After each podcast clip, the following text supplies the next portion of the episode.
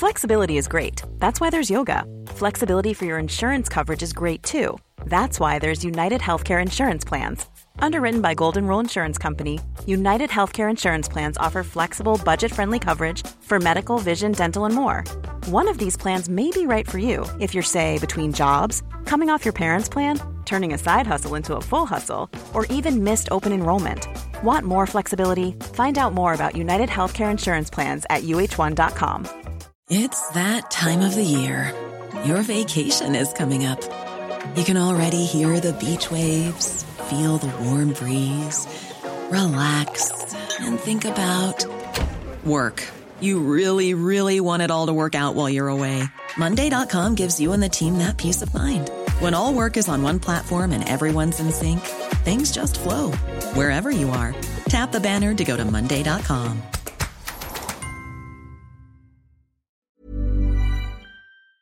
Code Source fait une petite pause, mais pour rester avec vous pendant les fêtes, on vous propose d'écouter ou de réécouter cinq épisodes choisis par l'équipe. Aujourd'hui, un tableau de Léonard de Vinci, longtemps considéré comme une croûte, épisode publié la première fois le 21 avril 2021.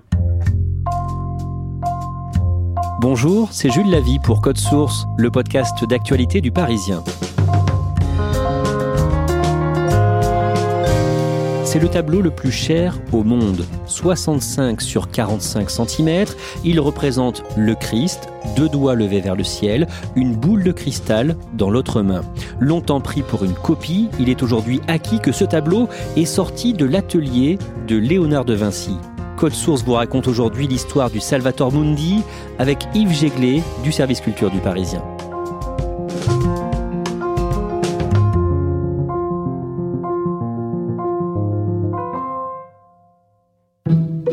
Le 15 novembre 2017 à New York, la maison de vente aux enchères Christie's organise une vente très importante, celle d'une œuvre attribuée à Léonard de Vinci. Oui, alors c'est une vente hors du commun au Rockefeller Center de New York. Il y a eu euh, toute une publicité qui a été faite. Et en plus, c'était une vente d'art contemporain. Alors, que faisait là un Léonard de Vinci? C'est parce que dans les ventes d'art contemporain, il y a toujours beaucoup plus de folie. Il y a des acheteurs qui viennent de Russie, de Chine, d'Arabie Saoudite, ou voilà, des milliardaires ont envie de s'offrir un énorme coup, ce qui n'arrive jamais dans les ventes d'art anciens. Alors, quel tableau attribué à Léonard de Vinci est en vente?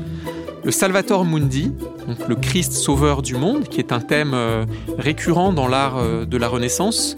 il faut savoir que ce tableau, sa trace a été perdue pendant un siècle et demi. Les historiens disent qu'il a pu se retrouver dans une collection royale en Angleterre, mais dont cette version de Léonard de Vinci a été euh, redécouverte quelques années avant. Sur le tableau, on voit le, Christ, qui semble dicter la parole divine. Il a une main qui semble enseigner, et puis de l'autre, il tient sorte de boule de cristal, alors pas de magicien, mais c'est une sorte de bénédiction du monde. Avant de vous dire comment s'est déroulée cette vente, on va d'abord retracer l'histoire du Salvator Mundi. Des décennies plus tôt, en 1958, le tableau est vendu par un collectionneur britannique quelques dizaines de livres. Il passe pour une copie soit un élève, soit carrément une copie tardive, et donc il est vendu pour une poignée de, livres sterling. En 2005, le tableau attire l'œil de trois marchands d'art dans une vente régionale aux États-Unis. C'est un industriel de Louisiane, enfin à Bâton Rouge, qui a disparu et sa collection est vendue. Christie's vient euh, l'expertiser. Il tombe sur ce tableau et ils n'en veulent pas. Ils disent non, ça c'est une copie un peu minable. Du coup, ce tableau se trouve vendu dans une petite vente locale, mais là, il y a effectivement euh, deux ou trois marchands américains qui ont l'œil, qui repèrent que c'est sans doute une œuvre importante, et donc ils arrivent à l'acheter pour une somme dérisoire de 1175 dollars. Ça m'a fasciné parce que j'ai fait la conversion, c'est 990 euros. Le tableau est restauré pendant plusieurs années. En 2008, il est transporté à Londres pour être expertisé par cinq des plus grands spécialistes de Léonard de Vinci. Qu'est-ce qu'ils en disent? Alors déjà, c'est une expertise assez rapide. Il faut le dire, c'est parce qu'il y a une exposition Léonard de Vinci qui se prépare à la National Gallery de Londres. Et donc, les conservateurs convoquent cinq experts. Et qui effectivement constatent qu'il y a des restaurations, qu'il y a des parties très abîmées. Et ils sont pas d'accord entre eux. Il y a un expert britannique, Martin Kemp, qui est âgé, qui est un des grands spécialistes de Léonard, qui dit oui, c'est un Léonard. Il reconnaît euh, sa touche, la lenteur du travail. Il y a une américaine qui dit non, elle ne le reconnaît pas comme un Léonard, mais comme le tableau d'un de ses élèves. Et les autres refusent de se prononcer. Ça veut quand même dire que sur cinq, Il y en a un seul qui l'authentifie. Ce qu'il est important de comprendre, c'est que on parle pas là d'une expertise scientifique. On parle d'experts, c'est-à-dire des gens qui ont un œil, qui vont donc voir le tableau, mais pas forcément très longtemps, et qui donc n'ont pas le même avis. Suite à cette expertise, en 2011, le Salvator Mundi est quand même présenté comme une œuvre peinte de la main de Léonard de Vinci. Il est exposé à la National Gallery de Londres. Et il est présenté déjà avec un luxe de. un peu comme dans un show. Il y a une vidéo qui est faite de manière extrêmement spectaculaire, parce que le musée y tenait, un petit peu pour légitimer le tableau, où les spectateurs, enfin le public, est filmé, on voit l'émerveillement, et d'ailleurs il y a des people qui passent, et il y a même Leonardo DiCaprio qu'on voit regarder ce tableau avec les yeux totalement fascinés. Salvatore Mundi has been uh, an important uh, discovery. I think is an important point of this exhibition, in the sense that uh, finding a new Leonardo is not something that you can do every. Deux ans plus tard, Yves Jéglé, par l'intermédiaire d'un courtier, le tableau est revendu près de 130 millions de dollars à un milliardaire russe. C'est Dimitri Ribolovlev, qu'on connaît bien en France, puisque c'est le président du club de foot de l'association sportive de Monaco, qui fait partie de ces oligarques euh, qui se sont enrichis énormément euh, après la fin de l'Union soviétique. Et donc, il achète des tableaux, il a une énorme collection et il est intéressé par ce tableau. Alors, pour lui, ce sont des placements financiers. Hein. Il l'a vu une fois, le tableau ou deux, mais en tout cas, il ne l'expose pas chez lui. Mais il l'achète de gré à gré, comme on dit.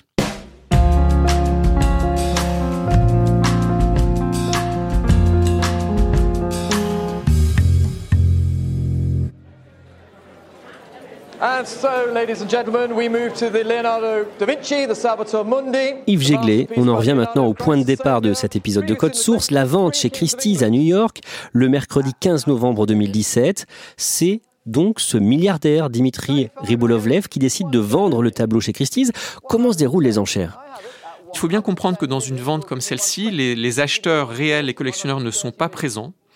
Très vite, l'enchère devient un duel entre deux milliardaires qu'on ne connaît pas.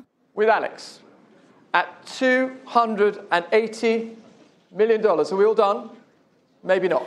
Dans ce duel, ce sont deux hommes qui sont en fait membres du personnel de Christie's et chacun représente un des deux acheteurs principaux. Et à 53 reprises, l'enchère monte. Let's see if that's done it. 300 million. Les enchères euh, continuent, continuent. Parfois, il y a des blancs, même des ralentissements. Il y a, on entend des cris dans la salle. Ça va durer en tout 19 minutes. 70 million. Back to François client. Et puis arrive 400 millions. Le chiffre est une barre euh, incroyable.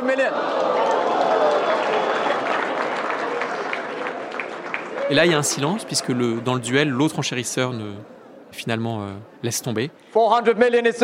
Et là, on entend, adjugé, vendu, on entend le coup de marteau surtout. Leonardo Salvatore Mundi selling here at Christie's. 400 million dollars is the bid, and the piece is sold. Le tableau est donc vendu 400 millions de dollars sans compter les frais. Comment réagit le monde de l'art à ce moment-là? Le monde de l'art est stupéfait. Jamais un tableau ne s'était vendu ni à 400 millions ni même à 300 millions. Et le monde de l'art est très surpris, parce que beaucoup de critiques d'art et d'historiens ont vu le tableau à Londres. Et c'est un tableau qui reste discuté. Les experts n'étaient pas d'accord, on l'a dit, et c'est un tableau qui n'est pas très beau, parce qu'il a été très abîmé par le temps. Il y a donc une sorte de sidération. Est-ce qu'on sait qui a acheté le tableau? Juste après la vente, on ne sait pas du tout. C'est assez amusant. Je me souviens que moi-même, je cherchais. On, a parlé d'un acheteur chinois. On a parlé de, de musées venant de pays émergents. Euh, il y a un grand mystère autour de cet achat. Trois semaines plus tard, le 6 décembre, aux Émirats arabes unis, le Louvre Abu Dhabi, inauguré en 2017, annonce que le tableau a rejoint sa collection. Oui, le Louvre Abu Dhabi publie un, tweet en annonçant qu'il possède le tableau.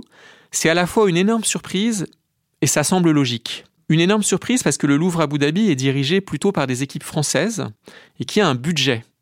Un budget qui ne permet absolument pas de dépenser cette somme.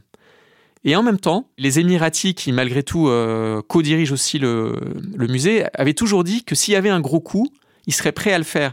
Et on est à peu près un an après la création du musée, et tout d'un coup on se dit, mais bien sûr, pour le Louvre Abu Dhabi, posséder possiblement le 16e tableau de Léonard de Vinci, puisqu'il n'en a peint qu'une quinzaine dans sa vie, c'est un coup extraordinaire. Toujours début décembre, le Wall Street Journal fait des révélations sur l'acquéreur de ce tableau. Il s'agirait d'une tête couronnée. Alors c'est encore une surprise de plus, puisque tout le monde pense que le tableau a été acheté par les Émirats. Et là, arrive un nom, un nom en plus très sulfureux, Mohamed Ben Salman, le fameux MBS, le prince héritier de l'Arabie saoudite. Et on se dit, mais pourquoi? En juin 2018, le Louvre Abu Dhabi fait une annonce. Oui, alors ce musée annonce qu'il va euh, présenter le tableau lors d'une exposition. On se dit, bah, on va enfin le voir, parce qu'il y a une, une, grande amitié diplomatique entre les Émirats arabes unis et l'Arabie saoudite. On se dit, bah, ce tableau a peut-être été acheté par un prince qui le prête à un autre prince, mais on s'attend à enfin le voir. Finalement, l'exposition n'a pas lieu. Non, cette exposition n'aura jamais lieu, et le Louvre Abu Dhabi ne parlera plus jamais de ce tableau, ce qui est euh, un autre trou noir dans cette histoire incroyable. Seule certitude, le tableau acheté par le prince MBS, Mohamed Ben Salman, est bien devenu la propriété de l'Arabie saoudite. En 2018, on sait officiellement que le tableau appartient au ministère de la Culture euh, de l'Arabie saoudite via ce prince MBS. C'est une année où il y a beaucoup de tractations entre la France et l'Arabie saoudite. À partir de ce moment-là, on sait que les négociations pour voir le tableau, et éventuellement en France, au Louvre, se font avec l'Arabie saoudite. Mais le monde de l'art, les amateurs, les journalistes se posent tous la même question où est passé le tableau? En effet, il y a un, un grand flou qui dure euh, des semaines, des mois. Moi, je me souviens même de conversations avec le président du Louvre, alors qu'il peut me mentir, mais qui me dit euh, Je vous jure que je ne sais pas où se trouve le tableau. Et on comprend que le tableau est probablement en Arabie Saoudite, ce qui va se confirmer au fil des mois. Et il va y avoir plusieurs théories sur où se trouve précisément le tableau.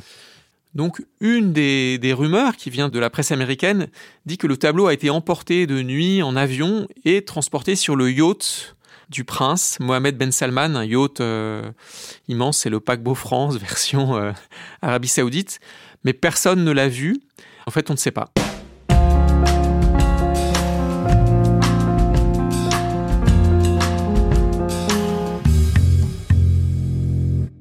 En 2019, l'année des 500 ans de la mort de Léonard de Vinci, le 24 octobre, à Paris, le musée du Louvre inaugure une exposition événement consacrée à l'œuvre du maître italien. Oui, alors c'est une exposition euh, retentissante, puisque le Louvre est le musée au monde qui possède le plus de Léonard de Vinci. Et donc cette expo euh, ouvre. On s'est demandé est-ce qu'on y verra le Salvator Mundi? Je me souviens d'avoir visité l'exposition au vernissage euh, une semaine avant. On m'a expliqué bah là cet emplacement. Si le tableau vient, il sera là. Mais le tableau n'est pas venu. Yves Jéglet, en réalité, à ce moment-là, le musée et Mohamed Ben Salman n'ont toujours pas réussi à se mettre d'accord sur les conditions pour exposer ce tableau à Paris. Non, c'est une négociation vraiment folle qu'on commence seulement à comprendre. C'est que la France et l'Arabie saoudite ont négocié euh, jusqu'au début de l'exposition et même après, puisqu'ils ont espéré avoir le, le tableau euh, même pour les deux derniers mois. En réalité, le prince voulait absolument que le Salvator Mundi soit exposé à côté de la Joconde. Et le Louvre ne le voulait pas. Déjà, il faut savoir que la Joconde n'était pas dans l'exposition. C'est un tableau qui ne bouge pas, donc la Joconde était restée à son emplacement habituel. Mais l'Arabie Saoudite voulait que le Salvator Mundi soit exposé, même dans cette salle-là, mais en face de la Joconde. Et pour le Louvre, l'enjeu était énorme, parce que ça aurait sous-entendu que le Salvator Mundi était un tableau qui, entre guillemets, valait autant esthétiquement, sans parler de financièrement, que la Joconde. Et le Louvre euh, ne voulait pas se prêter à ce jeu-là parce que ça restait un tableau discuté. Et il y a eu un autre point de blocage. Oui, alors une des autres interprétations, parce qu'il faut savoir que le Louvre officiellement ne parle jamais de ces sujets-là, ce ne sont pas des déclarations du Louvre, mais il s'est dit que dans la négociation, le Louvre, qui souhaitait quand même avoir le tableau, voulait mettre euh, un cartel, donc ce qui est écrit sous le tableau, Léonard de Vinci et Atelier. Mais l'Arabie saoudite voulait que soit inscrit sur ce cartel uniquement Léonard de Vinci, que ce soit un tableau 100% Léonard de Vinci, et une des thèses est que cela, le Louvre n'a pas voulu l'accepter. À cette période, une critique anglaise de passage à la librairie du Louvre tombe par hasard sur un document qui aurait dû rester confidentiel. Oui, c'est un énième chapitre euh, insensé dans cette histoire qui n'en manque pas. C'est que le Louvre avait donc édité son catalogue. Mais ils n'ont pas eu le droit de mettre la notice sur le Salvator Mundi dans le catalogue officiel, puisque le tableau n'est pas venu. Mais les négociations ayant continué, ils ont préparé une sorte d'ajout, un fascicule, de trois textes d'une quarantaine de pages qui présentent l'expertise du Salvatore Mundi. Ce livre n'aurait jamais dû sortir, sauf si le tableau était venu. Mais, à la suite apparemment d'une erreur technique, la librairie du Louvre l'a mis en place pendant quelques heures ou une journée maximum, et une critique d'art anglaise était là et a pu l'acheter et lui a consacré un article. Est-ce qu'il y a eu euh, des retombées après euh, cet article? Non, curieusement, à ce moment-là, on n'en parle pas, ça ne rencontre pas d'écho. L'expo est un événement énorme en elle-même, comme j'ai dit, un million de visiteurs. On n'était bizarrement pas dans ces thématiques-là. Yves Jéglet, vous, vous avez finalement accès à ce fascicule trois ans plus tard, cette année, le 11 avril. Voilà, ça circule euh, entre très peu de médias finalement. Et pour moi, ce fascicule est un choc euh, énorme, parce que j'avais compris que le Louvre considérait que c'était un tableau en partie de Léonard, mais plutôt de son atelier. Or, dans ce mini catalogue fantôme, et le président du Louvre, Jean-Luc Martinez, et le spécialiste des peintures italiennes et commissaire de l'exposition Vincent de Lieuvin, et les chercheurs de l'atelier de restauration du Louvre et des musées de France disent c'est vraiment un tableau de Léonard et que de Léonard, pas de ses élèves. Est-ce qu'on sait pourquoi le Louvre euh, est en mesure d'affirmer ça dans ce fascicule? Oui, ce que ce fascicule montre, c'est que le Salvatore Mundi est venu au Louvre, du moins dans les sous-sols du Louvre où se tient cet atelier qui s'appelle euh, le C2RMF, c'est un centre de recherche. Il y est resté plusieurs semaines, voire mois en 2018. Et donc cette fois, ce ne sont pas des experts qui l'ont juste regardé, ce sont des machines. Ce sont des rayons X qui permettent d'aller voir ce qui se trouve sous les différentes couches picturales sans abîmer le tableau. Et c'est un travail donc euh, d'une scientificité exceptionnelle qui est pratiquement euh, irréfutable et qui montre en apparence qu'il y a vraiment la touche de Léonard de Vinci. On en sait plus sur cette expertise euh, effectuée au Louvre? Alors c'est une opération top secret. Très peu de personnes ont été accréditées, même au sein du Louvre et parmi ce comité de, de chercheurs de l'atelier de restauration. On raconte que peut-être des serrures ont été changées. Il y a des grands spécialistes de Léonard de Vinci au Louvre qui eux-mêmes n'ont pas vu le tableau. Voilà, une sécurité comme on n'en a jamais vu. Tout était anormal.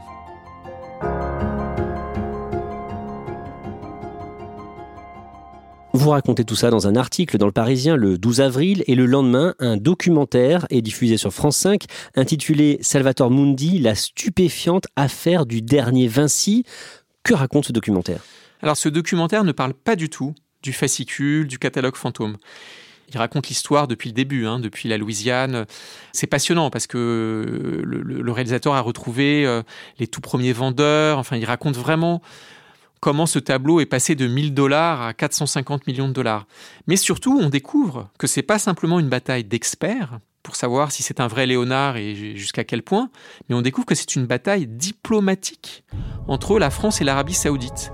Pour l'après-pétrole, le prince a un projet révolutionnaire Vision 2030. Il repose sur une ouverture à l'Occident et un changement d'image, mais aussi sur le développement du tourisme autour du site d'Aloula et sur la construction de musées. On veut importer ce qui se fait de mieux au monde pour créer quelque chose de nouveau ici, pour la nouvelle Arabie saoudite.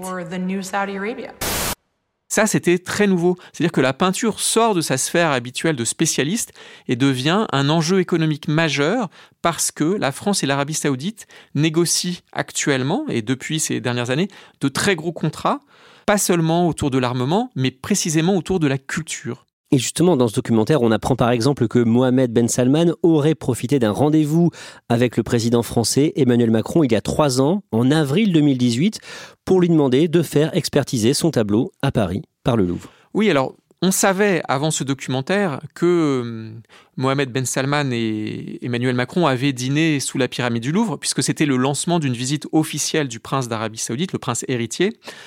Mais ce qu'on ignorait, c'est effectivement que le tableau avait pu être au centre d'une tractation importante. Et cela, on l'apprend notamment parce que des conseillers de la présidence ou du Premier ministre et du ministère de la Culture ont parlé en off au réalisateur du documentaire et lui ont révélé des éléments qu'on ne connaissait pas sur toute cette longue négociation. Et donc l'expertise top secrète que vous nous avez racontée avait été euh, négociée entre les deux hommes Absolument, c'est le président Macron et le prince héritier d'Arabie saoudite euh, MBS qui, au cours de ce fameux dîner, discutent de ce qu'ils pourront faire avec ce tableau, pour une raison très simple, c'est que l'atelier de restauration du Louvre ne travaille pas pour des clients privés, c'est une entreprise euh, d'État, et donc, pour que cette expertise ait lieu, il fallait en principe que le tableau après soit présenté au Louvre. Sinon, le Louvre n'aurait pas eu à l'expertiser. Que dit ce documentaire sur la paternité du tableau? Sur qui a peint le Salvator Mundi? Selon ce film, c'est surtout l'atelier de Léonard qui a contribué au tableau. Léonard aurait peint plutôt euh, peut-être une partie, les, cheveux, les mains, mais il y a en tout cas un doute, selon ce documentaire, sur le fait qu'il se serait attaqué à la totalité, notamment du visage. Donc ça contredit ce que disait le Louvre dans ce fascicule qui était censé rester secret. Oui, il y a une contradiction évidente, puisque dans un cas, c'est un Léonard de Vinci 100%, et dans un autre cas, c'est un tableau euh, d'atelier avec Léonard, ce qui ne veut pas dire du tout la même chose. Donc là, on est complètement dans le flou, à l'heure qu'il est.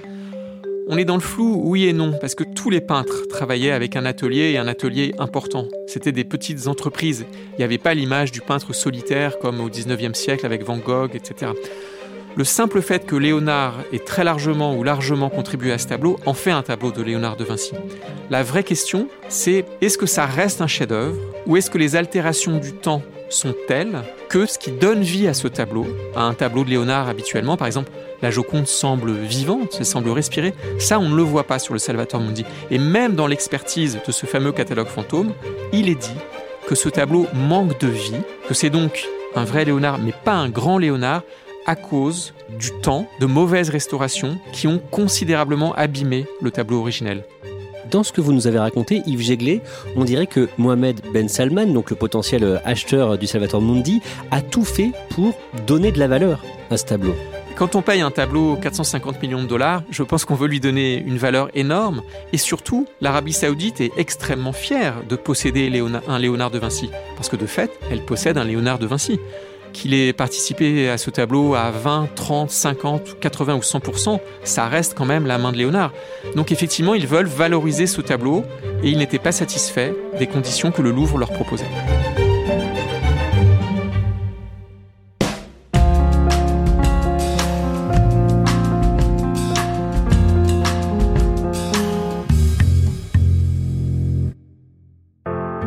Yves Jéglé, est-ce qu'on sait aujourd'hui où se trouve ce tableau? Non, on ne sait pas. Il peut se trouver en Arabie Saoudite, mais on ne sait pas où. Il pourrait aussi se trouver en Suisse, où beaucoup de milliardaires stockent leurs tableaux dans des entrepôts ultra sécurisés. Dans l'un de vos articles, vous avez parlé d'un chef-d'œuvre malade. Pourquoi ce terme? Parce que justement, j'ai lu l'expertise, euh, la longue expertise du Louvre, et on comprend en lisant cette expertise que ce tableau, tel que Léonard l'a achevé, était sûrement exceptionnel à cette époque-là. Que les gens qui l'ont vu à l'époque ont vu un tableau aussi beau que la Joconde ou que le Saint Jean-Baptiste. Mais le tableau est abîmé à un tel point qu'on ne pourra jamais retrouver l'état originel. C'est comme un paradis perdu.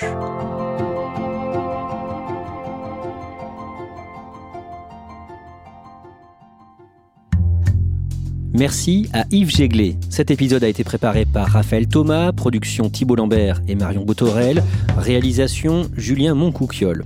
Code Source est le podcast d'actualité du Parisien, disponible chaque soir du lundi au vendredi. Pour ne rater aucun épisode, abonnez-vous sur Apple Podcast, Google Podcast ou Podcast Addict par exemple. N'hésitez pas à nous écrire, code source at leparisien.fr. Et puis si vous aimez Code Source, dites-le nous en laissant des petites étoiles ou un commentaire sur votre appli préférée.